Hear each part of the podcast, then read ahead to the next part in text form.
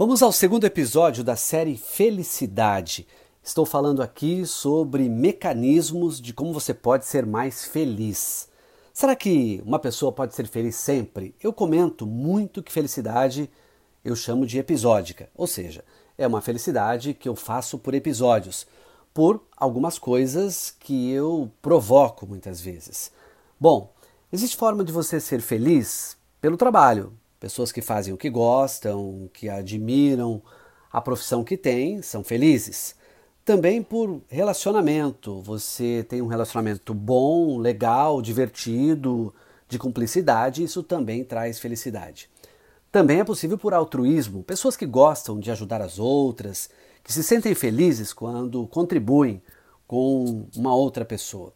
Também você pode ser feliz, obviamente, se tiver dinheiro. As pessoas comentam assim: ah, dinheiro não traz felicidade. Eu sei, mas a ausência dele dá uma tristeza danada. Agora tem uma outra forma de trazer felicidade, ou até tristeza: é a música.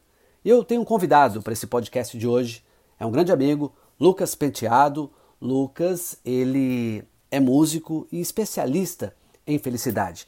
Lucas, minha pergunta é: música traz felicidade e também traz tristeza, Lucas? Fala Marçal, tudo bem? Prazer falar aqui contigo. É um prazer responder essa pergunta, falar sobre felicidade, falar com você é muito bacana. No ano de 2016, eu fiz um curso da faculdade de Harvard que se chama Fundamentals of Neuroscience. Vamos traduzir essa loucura. Fundamentos de Neurociência.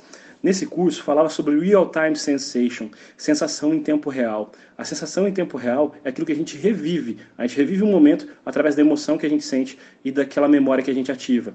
Então, é verdadeiro, muito verdadeiro dizer que música traz felicidade. Assim como é verdadeiro dizer que uma música pode trazer tristeza, pode trazer um momento difícil que eu passei na minha vida através de alguma música. Então é legal que a gente fale sobre isso, né? É extremamente verdadeiro. Tem gente que usa música para tudo. Tem gente que fala assim: "Ah, preciso de música para treinar, preciso de música para trabalhar, eu preciso de música para ficar bem no meu dia". Eu sou uma dessas pessoas. Eu preciso de música para que o meu dia comece a funcionar, né? Como guitarrista, eu sento ali, toco guitarra com fone de ouvido, é claro, para os meus vizinhos não ficarem chateados, né? E, e eu faço isso para que o meu dia funcione. Eu faço isso para ativar dentro de mim é, o hormônio do prazer, né? A dopamina. Então, quando a gente faz algo que a gente gosta, pode ajudar a gente fazer o nosso dia funcionar e ser melhor.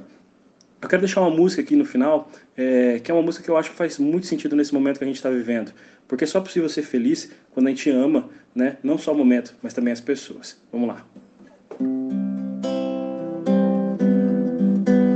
É preciso amar as pessoas como se não houvesse amanhã. Porque se você parar pra pensar, na verdade não há. Sou uma gota d'água,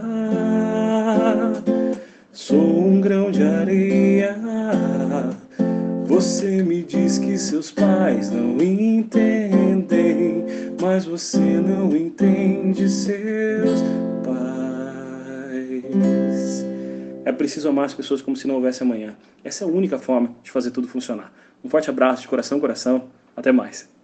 Valeu, Lucas. Muito obrigado. Por falar em música, olha como é interessante.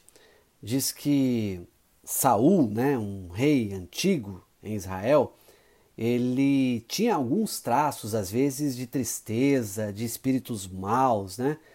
E tem uma passagem na Bíblia que está em 1 Samuel 16, no verso 22, que diz assim: Então Saul mandou dizer a Jessé: Deixe estar Davi perante mim, pois achou graça a meus olhos. E sucedia que quando o espírito mal da parte de Deus vinha sobre Saul, Davi tomava a harpa e a tocava com a sua mão. Então Saul sentiu alívio e se achava melhor e o espírito mal se retirava dele. Então, pelo visto, música realmente pode mudar o meu estado de espírito e a minha capacidade de ser feliz. Até o próximo episódio.